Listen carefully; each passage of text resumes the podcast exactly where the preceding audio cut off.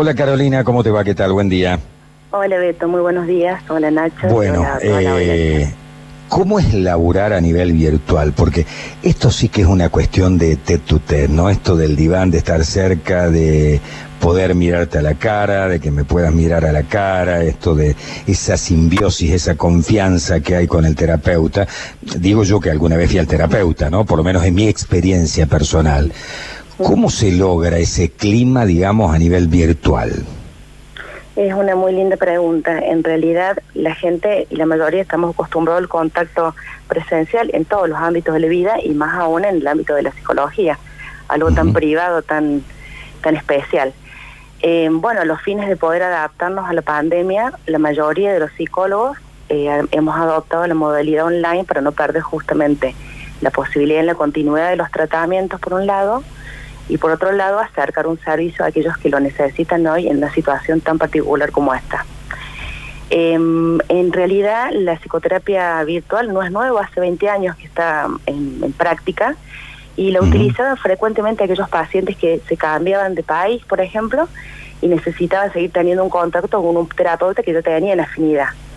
Eh, por lo tanto, no es una práctica tan nueva. Sí, hoy se ha puesto muy en auge debido a la pandemia. Em, Porque vos fíjate cuando- que era, era bastante común, aquí en Coyot Sí. tengo un amigo mm, psicólogo muy capo, que Sí. se fue a vivir al interior. Ahora volvió Sí. a Córdoba, pero se fue a vivir al interior. Entonces, cuando venía a Córdoba para dar una charla o para participar de algún seminario o algo, había viejos clientes que no podían, pacientes, que no podían ir hasta el lugar a donde él estaba, porque muchos se- hacían 120 kilómetros de ida y 120 kilómetros de vuelta para seguir con su terapeuta, pero quienes no podían, esperaban que él viniera a Córdoba y charlaban en, en- en- en- en un bar o charlaban en el lobby de un hotel.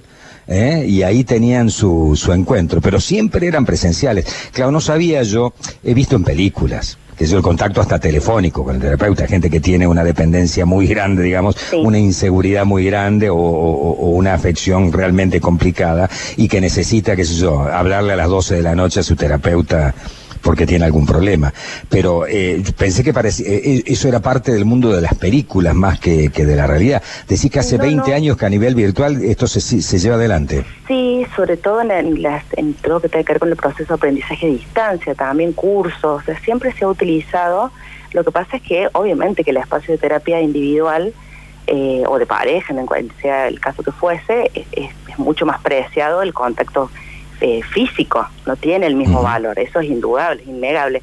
Pero bueno, e- esta situación de pandemia nos ha obligado de alguna manera a poder readaptarnos, pudiendo llegar al paciente o a los pacientes sin que tuviesen una restricción.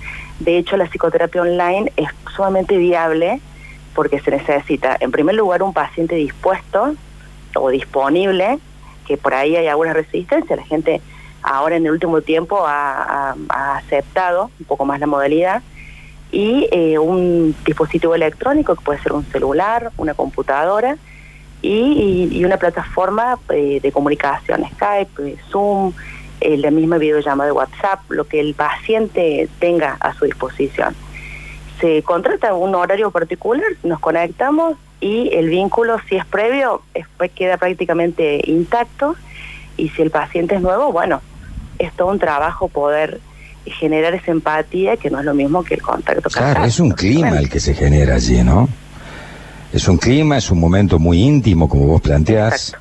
Eh, que hay que lograrlo con una computadora que es un filtro, tenés que tener el lugar en tu casa o en algún lugar, si estás en cuarentena, en tu casa, donde nadie jorobe y puedas estar vos online sin que nadie esté escuchando del otro lado de la puerta. O sea, es complicado, es realmente Es muy complicado. importante lo que usted está diciendo porque en realidad una de las primeras, lo primero que se le informa, al menos yo al paciente, trate de buscar un horario donde usted esté cómodo, donde pueda estar eh, un poco aislado, entre comillas, en alguna habitación, eh, que se pueda oír bien, que no haya interferencias, y del terapeuta exactamente los mismos requisitos.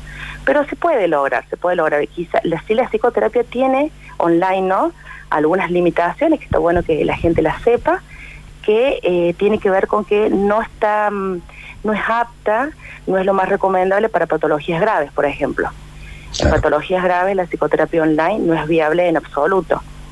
Eh. Sí para todas las otras áreas en, el caso de adultos, en el caso de adultos mayores, que también eh, se ha, podido hacer un vínculo maravilloso con esta población porque manejan en, gran porcentaje lo que es la tecnología. Así que es, muy bueno.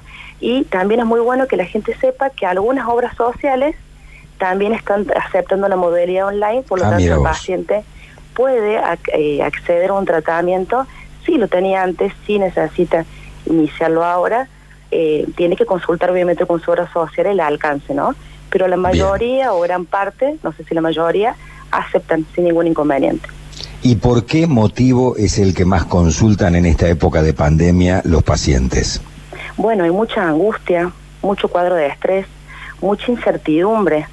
Eh, es una situación que no tiene precedente histórico, motivo por el cual nadie sabe eh, cómo va a terminar, cuándo va a terminar.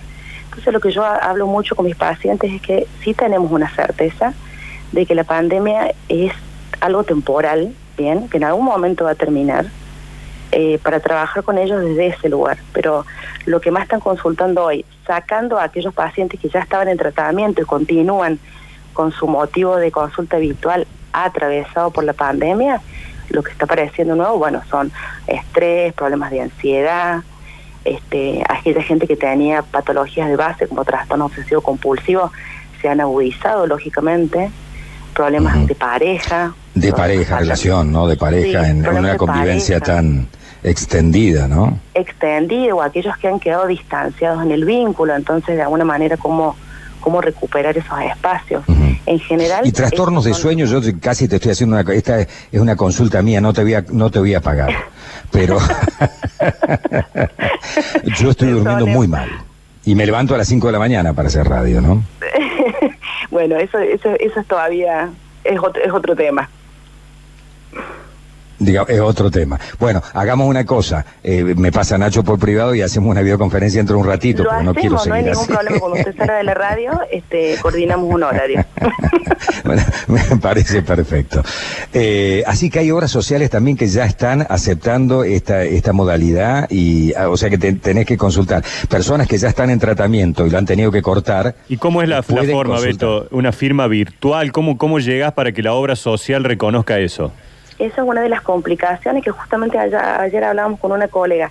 En general, yo no sé cuál es el porcentaje, no quiero incurrir en, un error en esto de información, no sé cuál es el porcentaje de obras sociales que están eh, asumiendo esta modalidad, al menos lo que trabajo yo, cuento cuál es la dinámica con esa, ¿no? Sin dar nombre. Eh, Puedes dar nombre, no hay problema. Ah, se puede dar el nombre, bueno, sí, es Sancor, Sancor Salud. Sancor Salud por eso hablo desde ahí, ¿no? Eh, tiene la modalidad APROS también, APROS también lo está, lo está propiciando. Eh, en ese caso, el paciente se, se contrata un turno y la autorización de Sancor Salud a través de online. Entonces se hace una autorización online y después el paciente de alguna manera certifica esa consulta online a través de un mail. En épocas presenciales, esa autorización es a través de la firma del paciente, ¿no? Hoy por hoy no esa posibilidad no es viable, entonces se hace a través de mail. Eso complica un poco el tema de las autorizaciones, pero bueno, al menos con la que yo trabajo no hay problema y sé que APRO se está manejando de la misma manera. Bien. ¿Alguna pregunta más, Nacho? No, no, está, está perfecto, completísimo. Lo, importante es esto, ¿no? De que en un momento creo que donde más se necesita de este tipo de ayudas, que hayan encontrado rápidamente poder dar respuesta a los pacientes es, fantástico, ¿no? Es, es una muy buena situación para acompañar en estos casi 50 días que muchos están en casa y con un montón de, preguntas, ¿no? Para tratar de ayudarlos. Por supuesto, sí. Y también eh, aclarar que no lo dije, que es una práctica que está avalada por el Colegio de Psicólogos, que eso también es importante que la gente lo sepa. Es una práctica completamente avalada por el Colegio de Psicólogos, recomendada. Y bueno, por supuesto que no tiene el mismo valor que la psicoterapia presencial, pero es una excelente alternativa para aquellos que hoy necesitan ser escuchados, acompañados en un contexto tan importante. Bien. Bueno, ¿tenés un turno a las nueve? Te hablo. Sí, lo podemos arreglar, no hay ningún problema. Caro, te agradecemos mucho. Gracias. ¿eh? A ustedes, muy amables. Que tengan muy buen día.